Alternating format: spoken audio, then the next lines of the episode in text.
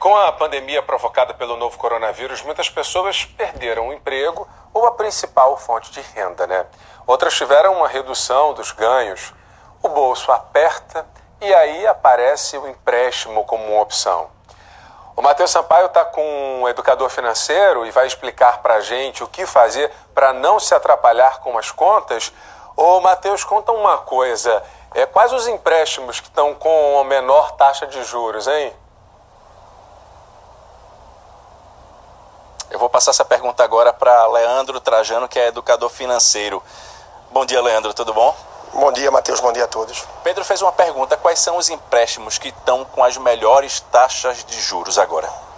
Olha, o empréstimo pessoal ele vem se tornando mais atrativo porque as instituições financeiras, de modo geral, sabem do momento de necessidade e dificuldade e com isso estão contribuindo mais com as taxas do empréstimo pessoal. Mas normalmente os consignados têm taxas mais baixas devido à segurança que dá para a instituição financeira que concede esse empréstimo. Afinal, o empréstimo consignado ele já é retido direto na folha. Então isso traz um risco muito pequeno para a instituição financeira que através disso consegue conceder taxas de juros menores que aí desconta ou no contra-cheque ou no benefício, né? Para quem é beneficiário do INSS, tem essa opção também? Exatamente, pode ser descontado de uma forma ou de outra e com esse risco muito baixo, os juros são muito atrativos, mas isso termina por atropelar muito a dinâmica financeira também. A gente está falando de uma situação muito, muito particular, que é agora essa pandemia, muita gente perdeu o emprego. Não que as pessoas não perdessem emprego antes, mas agora a situação está muito apertada para muita gente baixo, é, diminuiu a carga horária, diminuiu o valor do salário, o pessoal está apertado. Em que momento a pessoa pode dizer assim, pronto, agora eu vou ter que realmente tirar o empréstimo consignado? É importante fazer essa projeção, é você entender qual é a receita, o que é que eu tenho a receber nesse mês de maio que vai começar agora, por exemplo, e o que é que eu tenho a gastar. Se eu já percebo que o que eu vou ganhar não vai suprir as minhas despesas, já acende uma luz amarela mas ainda não é o momento de pedir esse empréstimo. Porque Você... o dinheiro de repente pode ser pouco, mas a pessoa ainda consegue pagar as contas pode tanto conseguir pagar essas contas, quanto você deve rever esse orçamento. Então, ver quanto vai receber, ver quanto pretende gastar, e é a hora de você enxugar, reduzir, cortar despesas, renegociar algumas. Se ainda assim, depois disso, não for possível, com essa entrada, com essa receita que você tiver, seja proveniente de um seguro-desemprego, de um auxílio emergencial, de qualquer fonte de renda que você possa exercer no momento, aí sim, fatalmente você vai ter que partir para a busca do crédito para um empréstimo até quanto do salário o trabalhador pode comprometer tirando um empréstimo consignado? É, hoje a gente tem a margem de 35%. Ela já foi de 30%, mudou há pouco tempo, há poucos anos atrás, e já há um estudo que vem avançando para tentar subir essa margem para 40%, que já é um risco bem relativo aí para morder no salário a cada mês. Existe algum tipo de é, pesquisa que essas empresas que concedem empréstimo consignado fazem para saber se a pessoa realmente tem, porque de repente a pessoa pode ganhar um salário mínimo e não ter direito, ou a partir de quantos salários mínimos, quantos salários mínimos você pode dizer assim, dá para pensar em fazer um empréstimo consignado. Qual é a conta que se faz? É, na verdade, é entender as despesas fixas que você tem e aquelas variáveis que você necessita para se manter, para a subsistência. De acordo com esse valor que você vai pegar, se já vai deixar essa corda mais no, no, pescoço, é importante que você procure uma outra forma de gerar renda nesse momento. Reduzir mais despesas para tentar equilibrar esse momento. Porque esse empréstimo, seja um consignado ou um pessoal, ele termina por remediar no curto prazo e atropelar e causar uma bola de neve no longo prazo. Então, no momento, mais do que nunca, dominar o orçamento, entender suas despesas e tentar reduzir é fundamental. E essa história de bola de neve tem que se pensar, porque assim, quando a pessoa vai fazer o um empréstimo, não tem só o empréstimo que desconta do contra-cheque. Tem outros tributos também que vão fazer o salário cair mais ainda, né? Isso, tem várias. É, você vai ter um INSS, um FGTS, entre as obrigações também, subsistência de vida para o dia a dia. Então tudo isso termina pesando muito. Por isso eu falei no começo que deve ter muito cuidado. Quando você vê que a conta não vai fechar de receita menos despesa do mês, não é já partir afobado para um empréstimo, mas você tentar reduzir ao máximo, renegociar e naturalmente também procurar nesse momento, diante de toda dificuldade, ver qual é a possibilidade que tem, desenvolver algo que você gosta, que ainda possa gerar uma renda extra. Se desfazer de alguma coisa que você tem que não usa, é uma alternativa que é importante também, afinal todos nós temos coisas em casa paradas aí e coisas até que você use mas porventura possa se desfazer num momento como esse. Imagina quem tem um carro, uma moto, vai se capitalizar ao vender e ainda vai reduzir a despesa mensal que esse passivo traz no orçamento. Tem que pensar também nessa história do, do empréstimo consignado por causa das parcelas, né? Porque se parcela muito, os juros são muito altos. É verdade, os juros são altos agora, no momento que a gente vive, termina sendo melhor você ter parcelas curtas num prazo longo. É o que eu costumo dizer que você deve inverter para dar mais tranquilidade. E ao mesmo tempo ter o cuidado com o consignado, porque uma vez que essa parcela entra no teu orçamento, para você tirar é muito difícil. Ou seja, você vai ter o desconto mês a mês. É diferente do empréstimo pessoal, que você pode optar por adiar e pagar outras despesas, ou alimentação, questões básicas para poder se manter. Então você tem o direito de escolha, no consignado não. Legal. Obrigado, viu, Leandro? Daqui a pouco a gente vai voltar, porque tem outros assuntos relacionados a dinheiro aqui no Bom Dia Pernambuco. Daqui a pouco eu volto. Pedro. Tá certo então, Matheus, até daqui a pouco. É, a gente falava há pouco né, da situação das famílias com relação às escolas né, particulares, da dificuldade de pagar as mensalidades.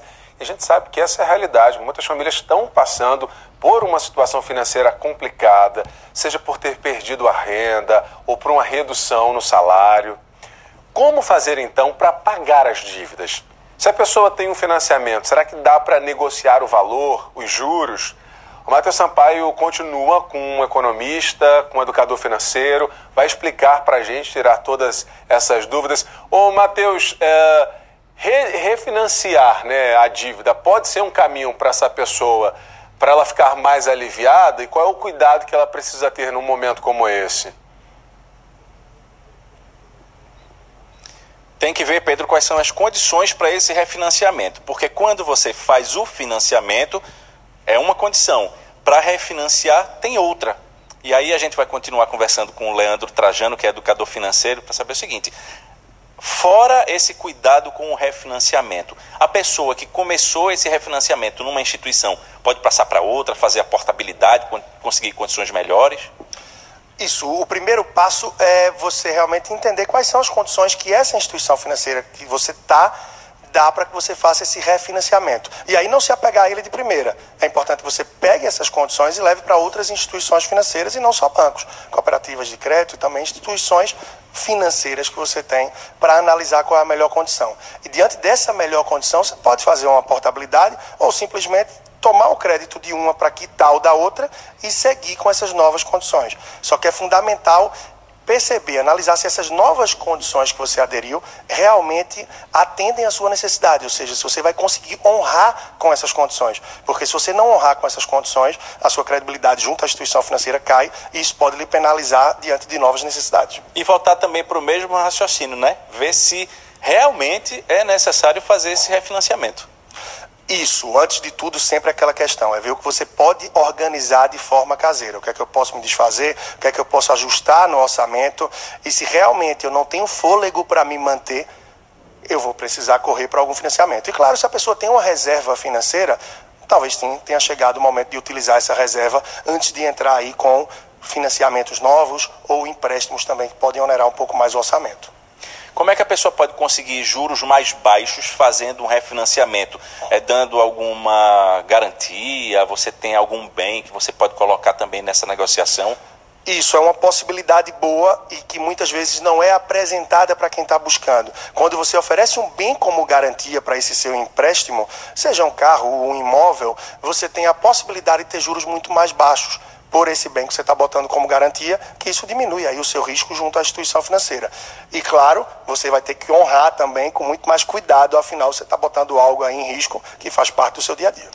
E também não ter pressa de fazer esse refinanciamento, você tem que bater perna, bater perna não, assim, ligar muito, né? Porque bater perna não dá para fazer nesse momento. Mas ligar muito, gastar o dedo lá no, no telefone para poder fazer essa pesquisa.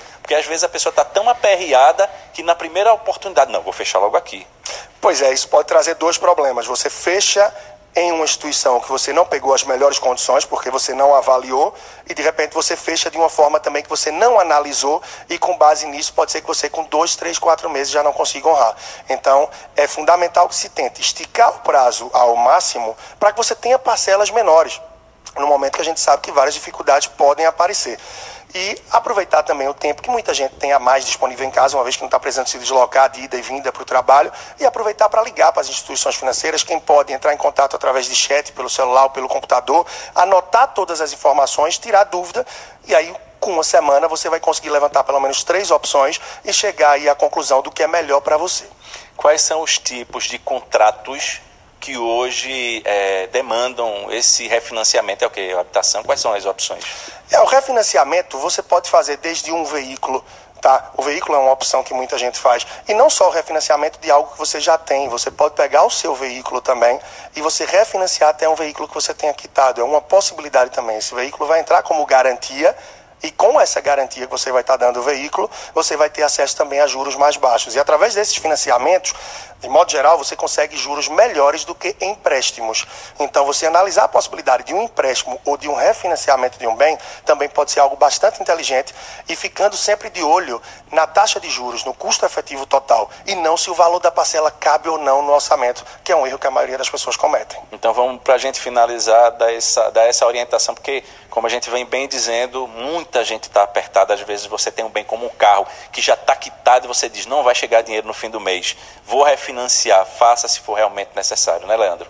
Isso, realmente é necessário e também é fundamental até avaliar a necessidade ou não desse carro no momento. Afinal, o carro é um passivo que traz mais despesas e que isso pode onerar bastante o orçamento. Então, se pensar bem, botar tudo aí na ponta do lápis na calculadora, quem sabe se desfazer desse carro pode lhe capitalizar e reduzir despesas que vão te dar mais fôlego no orçamento. Nesse momento, a tática de guerrilha há de se considerar de tudo que seja viável para tentar ter aí a sobrevivência realmente. E adiante as coisas se ajustarem. Mas é tentar se endividar o mínimo possível para que isso não se torne uma bola de neve. E lembrar também que, fora o financiamento, ainda tem todas as outras contas que as pessoas têm, né? Conta de água, luz, telefone, o, o que seja, né?